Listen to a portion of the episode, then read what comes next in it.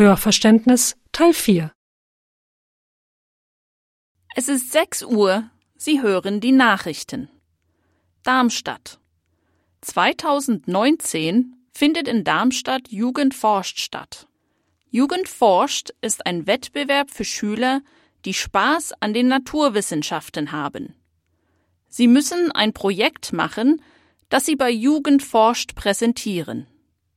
Schüler aus ganz Deutschland werden nach Darmstadt kommen, um daran teilzunehmen. Der Hauptpreis ist ein Scheck zu 3000 Euro. Eberstadt.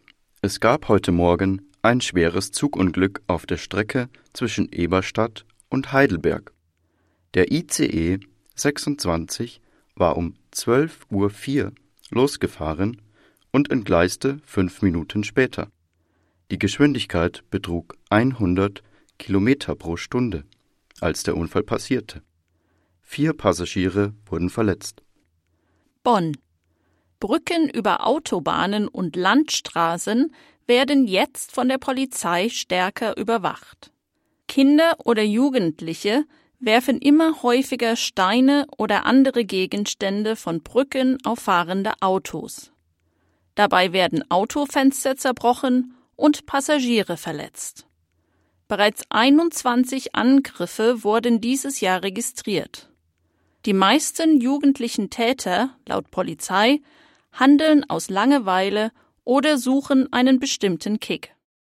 Und nun zum Wetter. Die Wetteraussichten sind wie folgt.